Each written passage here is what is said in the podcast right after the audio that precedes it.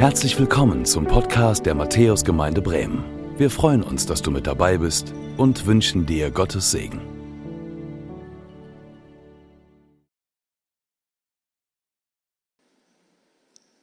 Neulich wurde ich angerufen und wie das so ist heutzutage, guckt man da auf sein Handy und sieht die Nummer eingeblendet.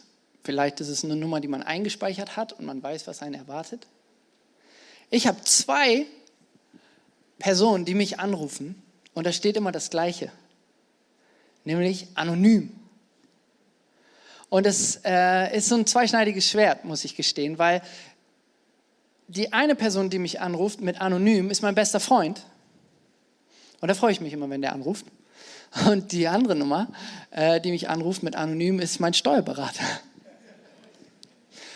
Und ähm, das ist immer so ein komisches Feeling, wenn man dann da das Handy sieht und denkt, ah, gehe ich da jetzt ran, gehe ich da jetzt nicht rein, das könnte mein Freund sein. Ähm, na gut, ich gehe ran.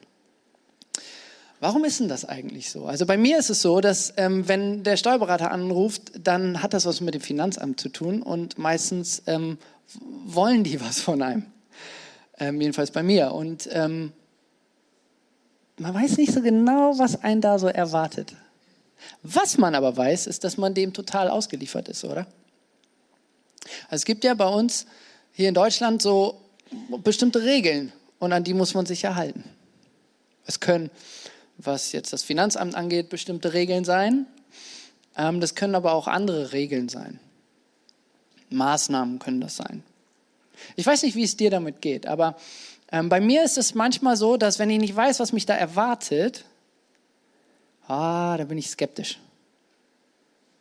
Manchmal habe ich sogar auch das Gefühl, ohne jetzt hier irgendjemanden zu bashen, dass das so ein bisschen willkürlich irgendwie wirkt.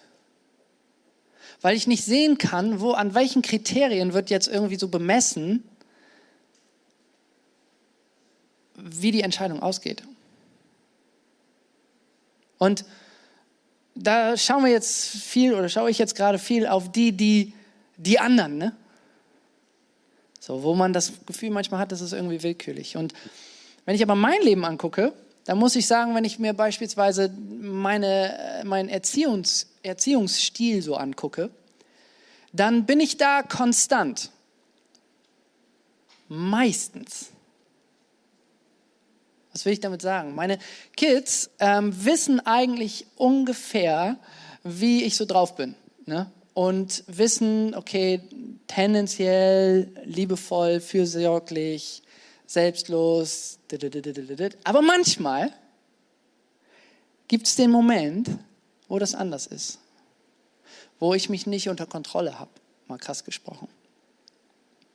Wo ich unangemessen reagiere. Und das sind aber Menschen, die sind mir anvertraut. Das sind Menschen, über die ich eine gewisse Macht, einen gewissen Einfluss habe. Und sie sind mir irgendwie auf manchmal nicht so gute Art und Weise ausgeliefert. Also diese Spannung, die ich erlebe, wenn ich angerufen werde von anonym, die lebe ich selber. Auf der einen Seite haben wir es doch so, dass wir regieren, also dass wir Einfluss haben, dass wir eine Form von Macht haben. Das kann in der Familie sein, das kann im Job sein, das kann als Lehrer vor einer Klasse sein, das kann bei deinen Freunden sein, das kann in deiner Familie sein. Also wir haben Verantwortung, wir haben Macht. Und auf der anderen Seite ist es voll schwer, dem gerecht zu werden. Wir haben das eben die ganze Zeit gesungen, dass da jemand ist, Jesus, der würdig ist, angebetet zu werden, verherrlicht zu werden. Wir erheben deinen Namen her. Ne? Also wir ordnen uns da eine Autorität unter. Wir sagen, dass jemand größer als wir aber dieses Unterordnen, diese Worte Macht und Herrschaft, die lösen in uns irgendwie eine Spannung aus. Weil wir halt erfahren, dass das manchmal auch echt schief geht. Und schiefgehen ist sehr salopp gesagt. Da tue ich vielen Leuten Unrecht, weil wir in Zeiten leben, in denen jemand seine Macht missbraucht, um Menschen unfassbar weh zu tun, um Menschen zu töten. Und trotzdem kommen wir aus der Nummer nicht raus, dass es so etwas gibt wie Verantwortung. Und ich möchte heute so ein bisschen eine Alternative groß machen ähm, mit euch zusammen und das entdecken. Ähm, und habe euch eine Textpassage mitgebracht aus Lukas 24. Und ähm, wenn du willst, wir werden heute so verschiedene Szenen durchgehen im Wort Gottes. Das heißt, wir skippen so ein paar durch so ein paar verschiedene Stellen. Und wenn du willst, lade ich dich ein, ähm, entweder dein Handy rauszuholen, nicht um WhatsApp zu checken, sondern um, um die Bibel aufzumachen. Vielleicht hast du eine App, vielleicht hast du auch eine Bibel dabei. Vielleicht nimmst du einfach eine von denen, die ausgelegt wurden. Wir haben es dir auch im Screen dabei, aber ich, ich glaube, es ist, ist wertvoll, wenn man selber sich das nochmal vor Augen führt. Ähm, ich lese kurz die Passage, um die es heute geht. Und dann versuchen wir auseinander zu klamüsern, was das eigentlich mit dem Thema Herrschen zu tun hat.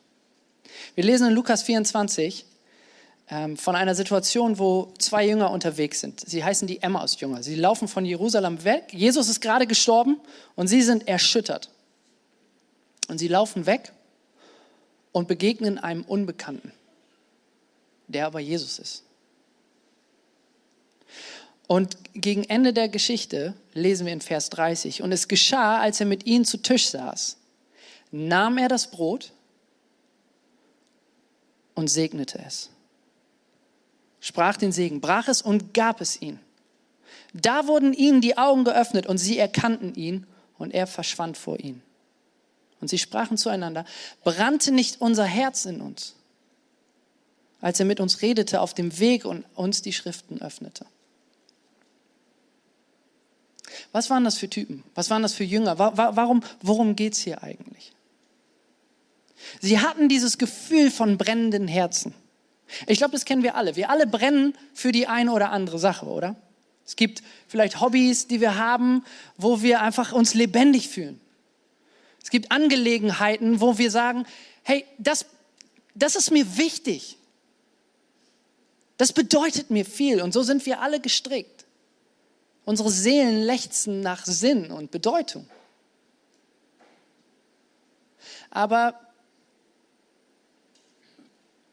wir erleben das auch, dass manchmal dieses Gefühl oder der Wille danach weggeht. Der Hype ist vorbei. Die Begeisterung schwindet. Das Konfetti wird aufgefegt. Das Gefühl weg, Rausch vorbei, Beziehung zu Ende, Baby quengelt.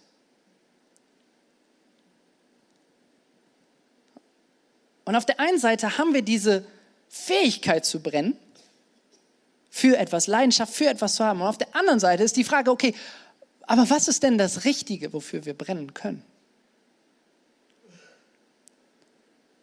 Gehen wir nicht, wenn wir für das Falsche brennen, jemanden auf dem Leim? In wen ist es gut, mein Vertrauen zu setzen? Und in dieser Situation steckten diese Jünger. Sie sagten, haben wir auf das Richtige gesetzt und sie erleben, wow, ja, wir haben auf das Richtige gesetzt. Was war passiert? Gott schuf diese Welt. Wie sieht der Ursprungsplan aus? Das möchte ich mit euch kurz angucken. Lass uns mal äh, ganz an den Anfang, sozusagen erste Seite, ans Anfang, an den Anfang des Buches, ähm, was ihr vielleicht in der Hand habt oder auf dem Screen seht, ähm, schauen. Und zwar in das erste Buch Mose, manche nennen es auch Genesis ähm, heißt so viel wie Anfang. Erstes Buch Mose, ähm, erstes Kapitel, Vers 27 und 28. Ich lese, Gott schuf den Menschen in seinem Bild. Im Bild Gottes schuf er ihn, als Mann und Frau schuf er sie. Und Gott segnete sie. Und Gott sprach zu ihnen, Achtung, seid fruchtbar und mehrt euch und füllt die Erde und macht sie euch zu Untertan und herrscht über die Fische im Meer und über die Vögel des Himmels und über alles Lebendige, das sich regt auf der Erde. Das ist die Blaupause, der Blueprint. Das ist die Idee Gottes, dass wir Frucht bringen, dass wir uns vermehren, dass wir entwickeln, dass wir gestalten, dass diese Welt aufblühen kann. Das ist die Idee Gottes. Er schafft diese Welt und gibt uns den Auftrag, damit was Gutes anzufangen. Und wir sollen sie uns untertan machen. Was ist, was ist damit gemeint? Damit ist gemeint, okay, wir sollen sozusagen eine Hierarchie, eine Ordnung erschaffen. Das Sortieren, den Dingen Namen geben, einsortieren. Um damit gut umzugehen, nämlich um darüber zu herrschen. Und hier haben wir wieder dieses Wort, herrschen. Ne? In dem Kontext hier, in diesem Zusammenhang, ist die Idee, hier gibt es eine Schablone. Wir sollen in Gemeinschaft mit Gott leben und ihn verherrlichen. Also wir sollen, das nennen wir auch Priester sein, also wir sollen ihn verherrlichen und wir sollen herrschen. Wir sollen regieren. Und wenn du hier sitzt und es geht dir so wie mir und du hörst das Wort herrschen und es ist so ein bisschen, ah, schwieriges Wort, dann zeigt das ja, dass hier irgendwie was kaputt gegangen ist. Und das ist ein paar Zeilen weiter in, im dritten Kapitel. Da wird nämlich dieses Königsein, dieses Regieren und Herrschen wird pervertiert, wird kaputt, wird, geht kaputt und die Beziehung, das Verherrlichen geht auch kaputt. Weil der Mensch sich selbst verherrlichen möchte, wird er sein eigener König. Und das geht schief und das geht schief und es geht wieder schief und es geht wieder schief. Und irgendwann sagt Gott, ich möchte den Restart. Ich erwähle mir eine Person. Und das ist die zweite Szene, in die wir springen. Und zwar findet ihr die in Genesis 14. Also ein paar Kapitel weiter. Diese Person, die sich Gott aussucht, nennt sich Abraham. Später Abraham, kennst du vielleicht den Namen? Vater vieler Kinder. Ne? Und er hat ein kleines Problem. Sein Problem ist, er hat einen Verwandten, das ist Lot. Und Lot wohnt in einem Bereich, wo ein König herrscht. Der heißt, das ist der König von Sodom. Okay, versuch dir das zu merken. Okay, das taucht später nochmal wieder auf. Und der König von Sodom steckt in der Bredouille, weil er wird angegriffen. Und weil Abraham Lot beschützen möchte, hilft Abraham mit seinen 300 Mann diesem König von Sodom. Und sie gewinnen die Schlacht gegen die anderen Könige. Und die Schlacht ist vorbei. Und als die Schlacht vorbei ist, kommen auf einmal zwei Könige auf Abraham zu.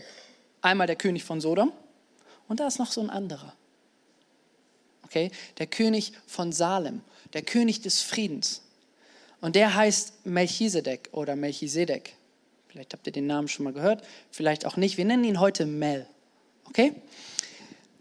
Da kommt Mel, der König. Und in Vers 18 lesen wir da im 14. Kapitel, aber Mel, der König von Salem, brachte Brot und Wein heraus.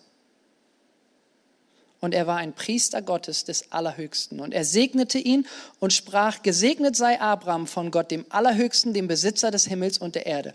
Und gelobt sei Gott, der Allerhöchste, der deine Feinde in deine Hand gegeben hat. Und gab ihm den Zehnten, also Abraham gab ihm den Zehnten von allem. Also zwei Könige kommen auf Abraham zu.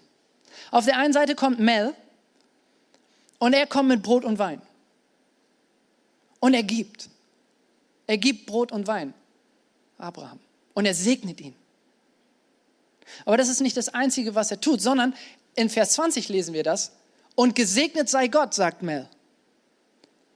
Also er, der König, der regiert, betet jemanden an, nämlich Jahwe.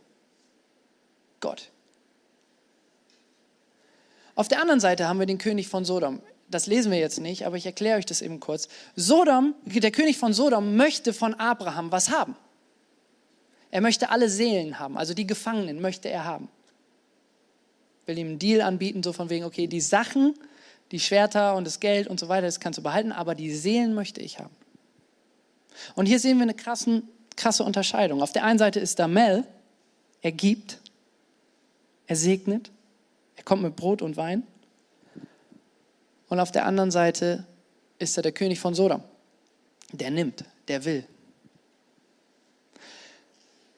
Diese Ursprungsschablone von Regieren und Verherrlichen, die wir eben im Garten, also in der ersten Szene gelesen haben, nimmt hier Form an.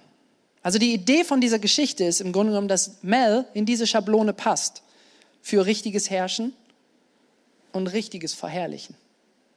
Das ist uns ein gutes Beispiel. Und ab diesem Punkt beginnt die Jagd. Abraham kriegt Kinder, aus den Kindern wird eine Familie, ein Volk entsteht. Dieses Volk ist unterwegs, dieses Volk bekommt ein Land. Dieses Land muss regiert werden. Und die Sehnsucht war immer, dass das gut passiert, dass das nicht missbräuchlich passiert, dass die Macht nicht missbraucht wird. Und einer der Könige, der das, der das super gut hingekriegt hat, ist David.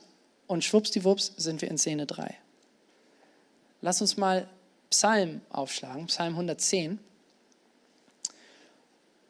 Und da mal in, das, ähm, in den vierten Vers schauen. David sieht etwas. Okay, David sieht Jesus und Gott. Also Jesus und den Vater. Und dann sagt er hier, was er sieht. Aus dem Schoß der Morgenröte tritt Tau deiner Jungmannschaft hervor. Also so viel wie dieser Jesus, der ist sehr, sehr, sehr, sehr mächtig. Den, den David da sieht, der, der, der hat alle Macht. Und da kommt noch was dazu. Der Herr hat geschworen und es wird ihn nicht gereuen. Du bist Priester in Ewigkeit nach der Weise Melchisedeks. Also das Verständnis der Leute damals war, okay, dieser Melchisedek, der hatte was, was gut ist zu haben. Und die Idee von dieser Passage ist, hey, da ist einer, der passt nicht nur in die Schablone, sondern der ist die Schablone. Und wieder beginnt die Jagd nach Mel. Und jetzt sind wir in Emmaus. Weil Emmaus, die Stadt, zu der diese Jünger, die wir eben am Anfang kennengelernt haben, ist eigentlich eine sehr kleine Stadt, aber sie ist eine sehr bedeutsame Stadt. Was war passiert? 150 Jahre bevor äh, diese Geschichte, die wir gerade da in Lukas gelesen haben, ähm, passierte, war es so, dass es Aufstände gab. Es gab immer wieder verschiedene Machthaber in, der, in, in Israel. Und ähm, was dann immer wieder so das Ding war, war, jemand machte sich selbst zum König oder jemand machte sich selbst zum Priester. Waren meistens zwei unterschiedliche Personen. Und dann gab es eine Familie, die sozusagen dagegen aufstand und sagte, nein, nein, nein, nein, wir sind das jetzt. Und da gab es einen Mann, der hieß Simon Makkabäus und der wurde dann nach der Weise Melchisedeks zum König und zum Priester, also zum Herrscher und zum Verherrlicher, ernannt. Das hat aber nicht geklappt. Und diese Sehnsucht nach Befreiung war das, was diese Jünger, die auf dem Weg nach Emmaus unterwegs waren, antrieb. Und sie waren enttäuscht. Jesus, ohne dass sie es checken, begegnet ihnen und sagt, ey, was ist eigentlich los? Und die sagen, hey, hast du es nicht mitbekommen? Jeder weiß Bescheid. Da war jemand, von dem wir glaubten, er würde uns befreien. Da war jemand, von dem wir glaubten, dass er herrschen wird und verherrlichen wird. Aber der ist jetzt tot. Da war jemand, der in diese Schablone passte, von dem wir sogar glaubten, dass er die Schablone ist. Aber der ist jetzt tot. Und dann sitzen sie am Tisch, dem Ort der Begegnung, der Ort des Friedens, in Vers 30. Und dort werden ihnen auf einmal die, die Augen geöffnet, weil sie sehen, wie Jesus das Brot nimmt und das Brot bricht. Und da kommen gerade alle Punkte zusammen in, dem, in den Köpfen und Herzen dieser Jünger und hoffentlich auch langsam bei uns, weil sie checken, warte mal, Brot, Brot und Wein, Brot, das kenne ich irgendwoher. Melchisedek, der kam doch mit Brot, der gab doch Brot. Jesus gibt Brot. Warte mal, als Jesus kurz bevor er dann gefangen genommen wurde und ans Kreuz genagelt wurde, mit den Jüngern zusammen saß, was sagte er da? Hey, ich gebe euch Brot als ein Zeichen, das ist mein Leib. Und es ist nicht nur mein Leib, sondern der wird sogar auch gebrochen für euch und das ist mein Blut. Wein nimmt er. Das ist mein Blut, was ich vergieße, um für eure Schuld zu bezahlen. Und beim Brotbrechen erkennen sie, Jesus ist da. Die Schablone ist da. Jesus begegnet den Jüngern und Jesus begegnet auch dir, wenn du es willst, so, wie sie es checken, so wie du es checkst. Aber halt anders als erwartet. Jesus ist da. Und sie erkennen in ihren Herzen, weil wir nur mit unseren Herzen das Wesentliche sehen können. Jesus ist der König und der Priester. Jesus ist der Herrscher und der, der verherrlicht. Jesus ist der, der den Tod besiegt hat. Und sie stellen fest, ja, als er uns erklärte, was im Wort Gottes war, was da stand, als, wir die, als er uns die Schrift öffnete, letzter Vers, ne, 32, vielleicht bist du da noch, da sagt er, da heißt es, da brannten unsere Herzen.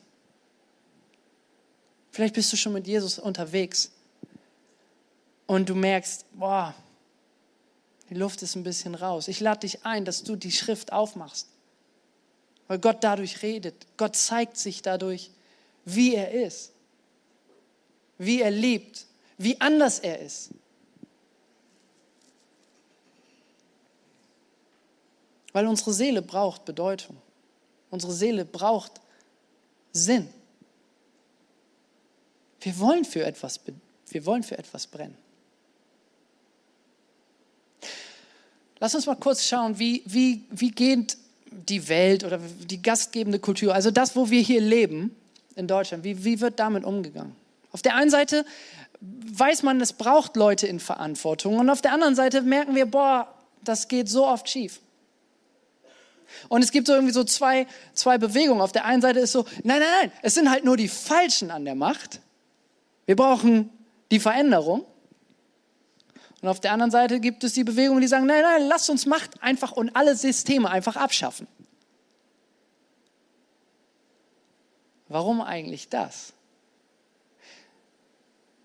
Also wir wissen, wir brennen gern für Dinge.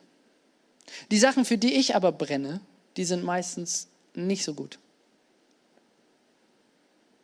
Und die Idee, die heutzutage so in unserer gastgebenden Kultur so herrscht, ist irgendwie, okay, wir brauchen mehr Freiheit, damit wir mehr für das brennen können, für das wir brennen wollen. Also schaffen wir alle Grenzen ab. Nein, Ehe ist nicht nur Mann und Frau. Komm, wir schaffen die Grenze ab, damit wir die Freiheit haben, unsere Leidenschaft ausleben zu können. In unserer sexualisierten Gesellschaft, so in den letzten 50 Jahren, geht es meistens um Sex. Deswegen ähm, geht das vor allem in dem Bereich total ab. Ich habe jetzt gerade gelesen, ähm, in Japan entwickelt sich eine neue, äh, ja, ein, eine neue sexuelle Identität und zwar ähm, dass sich Menschen als robosexuell äh, identifizieren können. Also wenn du, dir, wenn du da so ein bisschen mal forschst, ähm, das, wird, das wird immer, immer breiter. Weil die Idee ist, okay, wir brauchen Freiheit, damit wir unsere Leidenschaften ausleben können. Aber wenn wir uns angucken, was davon die Folge ist, ist das irgendwie nicht mehr Freiheit. Wir haben mehr Spaltung in unserer Gesellschaft. Sobald einer da nicht reinpasst, wird er verbannt. Es wurde noch nie so viel Antidepressiva verkauft wie in den letzten Jahren, weil sich Menschen so einsam fühlen. Und dieser Trend fing nicht erst mit Corona an. Eine andere Variante, dem irgendwie zu begegnen, ist zu sagen, okay, ich muss mich einfach mehr anstrengen. Ich muss einfach besser werden. Ich brauche einfach mehr Make-up, mehr Filter. Der Vorgarten muss einfach aufgeräumt sein. Ich strenge mich einfach mehr an. Ich, ich, ich. Ne? Und was da eigentlich wieder aufploppt, ist dieser Geist von dem König von Sodom. Ich will, ich will, Ich will, ich nehme mir, ich nehme mir, ich nehme. Was muss ich mir nehmen damit? Selbstverherrlichung ist die Idee, die dahinter steckt. Welche Alternative bietet die Bibel? Was ist die Alternative, die die Bibel bietet? Was, was sehen wir im Wort Gottes? Was sehen wir in, im, im Leben von Jesus, wie es vielleicht anders gehen kann? Weil er hatte ja den Ursprungsplan, er hatte ja die Blaupause, ne? er hatte den Blueprint. Er hat gezeigt, dass die eigentliche Idee ist, dass Herrschaft abzuschaffen nicht der Weg ist, sondern dass das unsere Aufgabe ist. Und das liegt irgendwie in uns. Wir können uns angucken, wie regiert Jesus. Und die Jünger haben das gesehen, weil Jesus bricht Brot. Und zwar nicht nur gebackenes Brot, sondern er bricht sich selbst. Er gibt sich selbst. Er liebt so sehr, dass er sich selbst dafür gibt. Nicht Selbstverherrlichung ist die Idee, sondern Selbstlosigkeit ist die Idee. Sich selbst aufzugeben ist die Idee.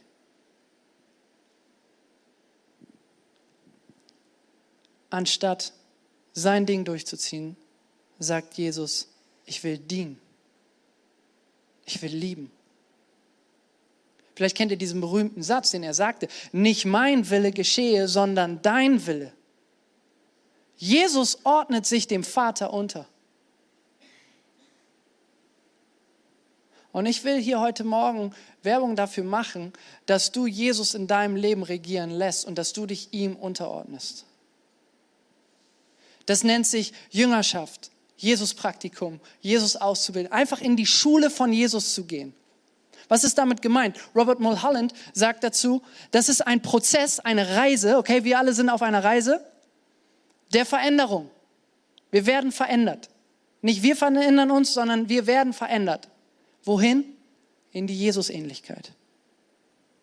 Aber da ist nicht Schluss. Es geht nicht darum, dass wir alles irgendwie tolle Menschen werden oder so. Selbstoptimierung ist nicht die Idee, das ist dann wieder der Geist von Sodom, sondern für andere. Eine Reise der Veränderung in die Ähnlichkeit von Jesus für andere. Das ist die Idee, wenn wir sagen, Jesus, du sollst in meinem Leben regieren. Nicht mehr ich, sondern du. Die Frage, die du dir notieren kannst, falls du sowas machst wie Notizen, ist, wie würde mein Leben aussehen, wenn Jesus mein Leben leben würde? Wie würde mein Leben aussehen, wenn Jesus mein Leben leben würde?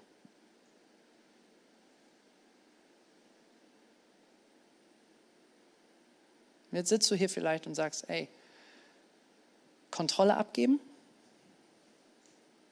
jemand anderen über mich herrschen lassen, damit habe ich richtig schlechte Erfahrungen gemacht. Bin vielleicht noch mittendrin. Aber ich möchte dir sagen, Jesus ist die beste Alternative. Wenn du mit Jesus unterwegs bist, dann bist du mit einer Person unterwegs, die weiß, was es bedeutet, vereinsamt zu sein. Wenn du mit Jesus unterwegs bist, dann bist du mit einer Person unterwegs, die weiß, was es bedeutet, schwach zu sein. Bei Jesus brauchst du nicht performen.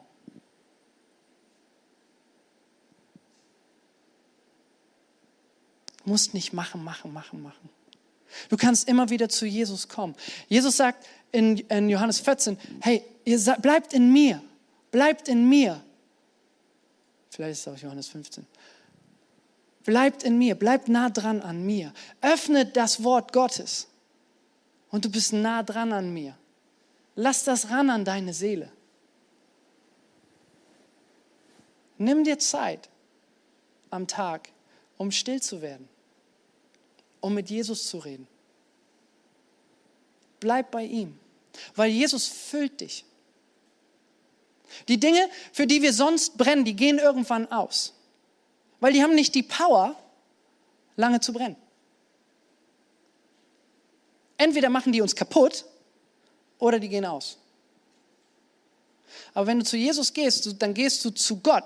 Dann gehst du zu dem, von dem wir glauben, dass er ewig ist. Und wenn er ewig ist, dann hat er sozusagen Free Refill immer. Er ist unendlich. Er kann nicht leer laufen. Du darfst zu ihm kommen, immer wieder neu. Ein Prozess der Veränderung in die Jesus-Ähnlichkeit, um der anderen willen, um wieder geben zu können. Wie würde dein Leben aussehen, wenn Jesus dein Leben leben würde? Wir geben unser Leben und Jesus lebt durch uns. Das ist die Idee, das ist das Angebot, was Jesus macht. Dallas Willett nennt es Training for Reigning, trainieren für Regieren. Es geht nicht darum, dass du sagst, okay, ich höre jetzt mit allem aus, ich buddel mich ein. Nein, es geht darum, dass wir Verantwortung übernehmen, aber dass wir verstehen, wir tun das, um jemanden zu verherrlichen. König Melchisedek, Mel, er hatte was, er gab etwas, er war König, er herrschte, er regierte und trotzdem betete er den Allerhöchsten an. Jesus, er hat alle Macht auf dieser Welt, haben wir gerade eben im Psalm gelesen. Er hat die Macht über alles, über Tod und Teufel. Die Dämonen müssen sofort auf ihn hören. Wir haben die Wahl. Alles andere muss auf ihn hören und muss ihm gehorchen. Und trotzdem sagt er nicht, mein Wille geschehe, sondern dein Wille. Trotzdem geht er ans Kreuz. Er gibt all das auf und wird Knecht. Ich finde, das ist eine gute Alternative. Lass uns das mal kurz angucken. Wenn wir ähm, uns anschauen, so was, was, was lernen wir eigentlich stark in unserer Kultur? In unserer Kultur herrscht so eine DIY-Kultur vor, so nach dem Motto, nee, das mache ich lieber selber. Oder? Also nicht nur, wenn es darum geht, Sachen zu reparieren, sondern auch so an mir, so Selbstoptimierung. Das, ich mache das selber. Und es geht darum, dass wir uns durchsetzen. Ellenbogengesellschaft, Leistungsgesellschaft, wer ist der Schnellste, jada, jada, jada. Was, da, was davon die Folge ist, dass wir uns zum Subjekt machen. Es geht um uns, es dreht sich alles um uns. Die Alternative, die Jesus anbietet, ist Gott tun lassen. Nicht mein Wille, dein Wille. Du hast den Blueprint gemacht. Du hast mich gemacht. Hey, du wirst wissen, was gut für mich ist. Nicht ich setze mich durch, sondern Gott setzt sich in uns durch.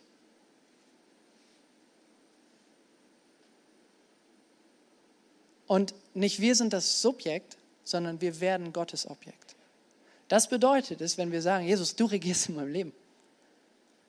Ähm, das ist nicht mehr meine Familie. Das ist deine Familie, das sind deine Kinder. Das ist nicht mehr mein Geld. Das ist dein Geld. Das ist nicht mehr mein Auto. Das ist dein Auto. Diese Haltung der Großzügigkeit, die Jesus hatte, wird mehr und mehr Raum in uns nehmen, wenn wir so darauf aus sind, uns immer wieder füllen lassen. Meine These zum Abschluss, und die Band kann schon mal nach vorne kommen, ist, wir können nur richtig herrschen, wir können nur richtig Verantwortung übernehmen, wenn wir den Richtigen verherrlichen. Du kannst nur gut herrschen, wenn du den Guten verherrlichst. Falls du einen Satz für Instagram brauchst. Und ich will dich einladen, dass du damit anfängst zu sagen, okay, Jesus, ich stelle mein Leben unter deine Führung. Und es ist nicht mehr meins, sondern es ist deins.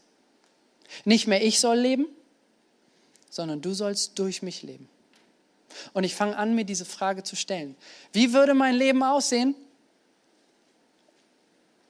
wenn Jesus mein Leben leben würde?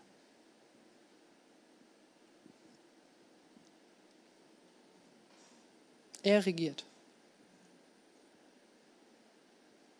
Und auf kurz oder lang wird das auch allen deutlich.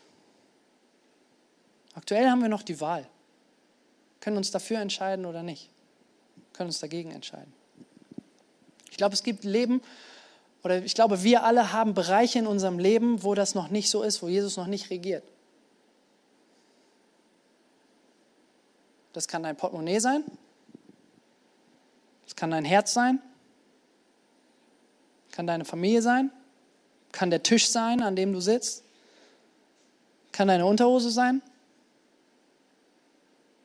Kann deine Karriere sein?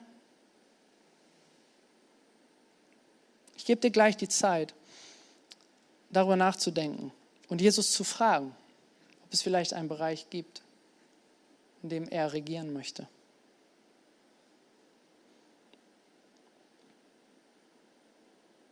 Vielleicht sagst du, ja, die Schrift lesen, das wäre jetzt vielleicht mal cool. Ich will dir Mut machen dazu. Hey, wenn du nicht weißt, wo du anfangen sollst, ich möchte dir vorschlagen, schau mal in das, das Markus-Evangelium. Warum Markus? Weil Markus einen Fokus darauf setzt, wie Jesus gedient hat. Also diese Idee von der Herrscher, der dient, kommt da richtig gut durch. 16 Kapitel, vielleicht jeden Tag eins. Mach das mal zwei Wochen. Jeden Sonntag kannst du zwei Kapitel machen oder so. Mach das mal. Guck mal, wie sich dein Leben verändert, wenn du das an deine Seele ranlässt. Du kannst nur gut herrschen, wenn du den Guten verherrlichst. Und wir alle herrschen.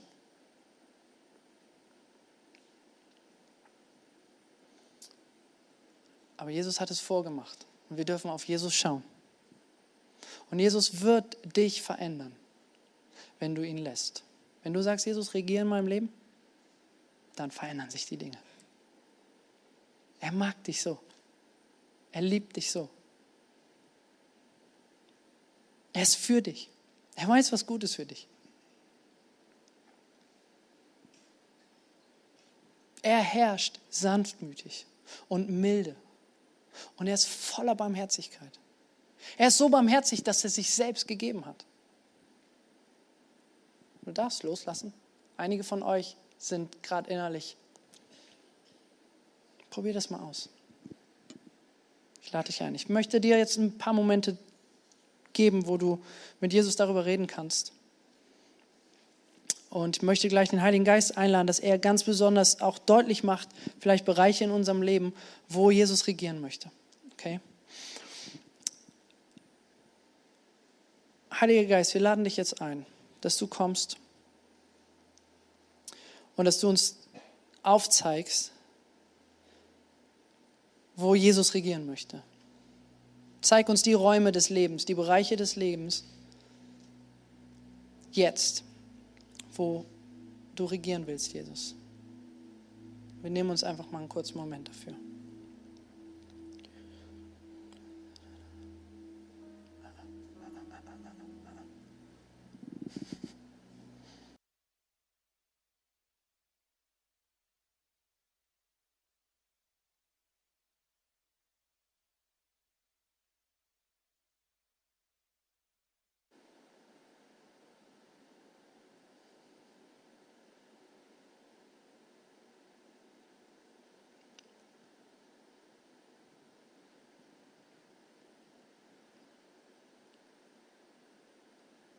Jesus, komm und zeig uns die Dinge, die du verändern möchtest.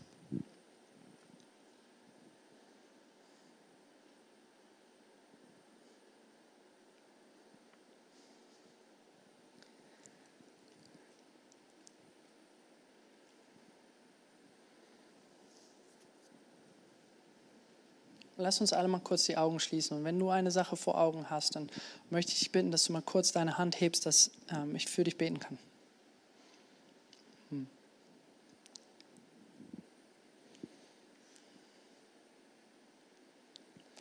Jesus, du weißt, was los ist und ich danke dir für all die, die Veränderung wollen. Heiliger Geist, ich möchte dich bitten, dass du jetzt tröstest, da wo gerade Dinge bewusst geworden sind, wo Herrschaft missbraucht wurde.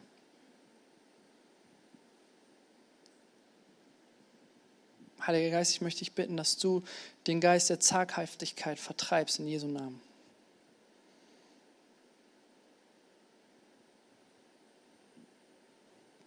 In deinem Namen, Jesus, bete ich, dass der Geist der Kontrolle weggeht.